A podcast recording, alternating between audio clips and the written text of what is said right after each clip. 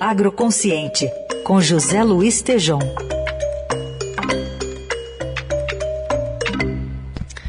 Oi, Tejon, bom dia. Bom dia, Carol, Raíssen, ouvintes, ótimo dia. Tejon, queria que você fizesse um balanço aqui para a gente desse Congresso Nacional das Mulheres do Agro. É, muita gente foi ouvida, muitos debates foram travados, né, dados, e a liderança da mulher, especialmente nesse setor importante da economia, foi valorizada, né? Muito, Carol, principalmente pela capacidade de sensibilidade né, aguçada que a, a mulher possui.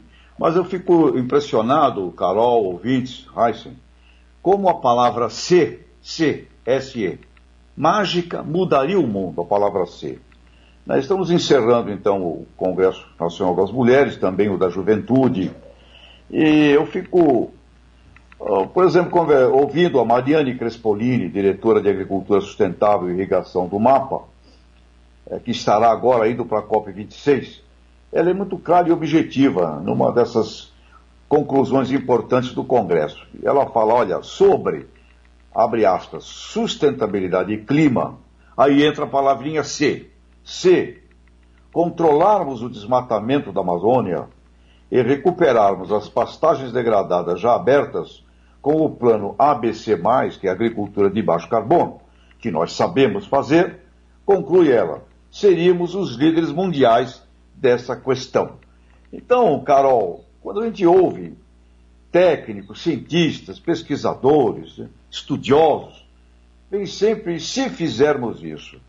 Outra colocação extraordinária do Congresso, Fernando Schwank, foi secretário da Agricultura Familiar e Cooperativismo do MAPA, e hoje ele é diretor de projetos do IICA, que é o Instituto Interamericano de Cooperação para a Agricultura. E ele afirma, abre aspas, se, se desenvolvermos o cooperativismo nas áreas pobres do continente, acabaríamos com a pobreza e a miséria junto aos micro e pequenos agricultores no Brasil, somamos 4 milhões de pequenos agricultores longe de tecnologias e mercados.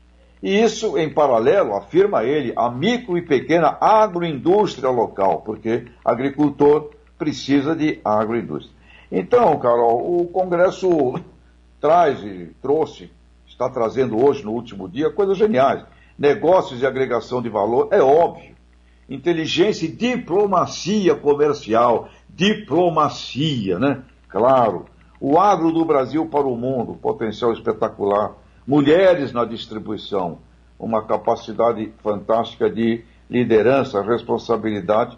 E apresentaremos lá também as sete virtudes das mulheres no agro, ainda hoje resultado dos estudos e das pesquisas. Portanto, uh, Carol, Heisen, ouvintes, uh, a palavra se, se fizermos o que o mundo já sabe que tem que fazer, nós viveríamos num paraíso. E no caso da juventude, Carol, a ONG Tot for Food, genial, preparando juventude para uma nova liderança do agro, no combate à fome, à miséria, à pobreza, meio ambiente, clima, formando aí uma geração planetária eh, engajada e agroconsciente acima de tudo.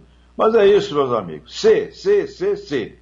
O, o Tejão, e o que, que você observou de tendências aí no, nesse congresso que podem ter vindo para ficar. Você viu que eu não usei o C, eu usei o podem. eu acho que ah, tem uma tendência que é nem mais o C e assim, Heisen, ela é real. É, não há saída para o mundo uh, da, do sistema né, do agronegócio, agricultura, pecuária, tecnologias, agroindústrias, supermercados, não há saída fora da consciência agroambiental. Não tem como escapar disso e é importante que, que tem coisas que você tem que entrar, Heinz, no point of no return. Não tem volta para trás. É daqui para frente. Essa tendência, ela é, é óbvia. Ela não está no ser e nem no pode. Ela precisa ser. Ou é ou não é. Porque fora disso, caro Heisen, não tem saída. É isso, Tejon. Vamos ficar de olho. Você falou da cópia aí. Hoje o Estadão traz a informação de que é, nem o ministro, nem a nossa chancelaria vai ser enviada à COP, então o ministro do Meio Ambiente sendo o único, ou o, o representante maior assim da nossa comitiva, enquanto todo mundo está mandando todos os principais líderes né, É. para discutir essa, essa questão tão É, importante. E, e, Carol, esse é um tema que conversamos lá nos bastidores.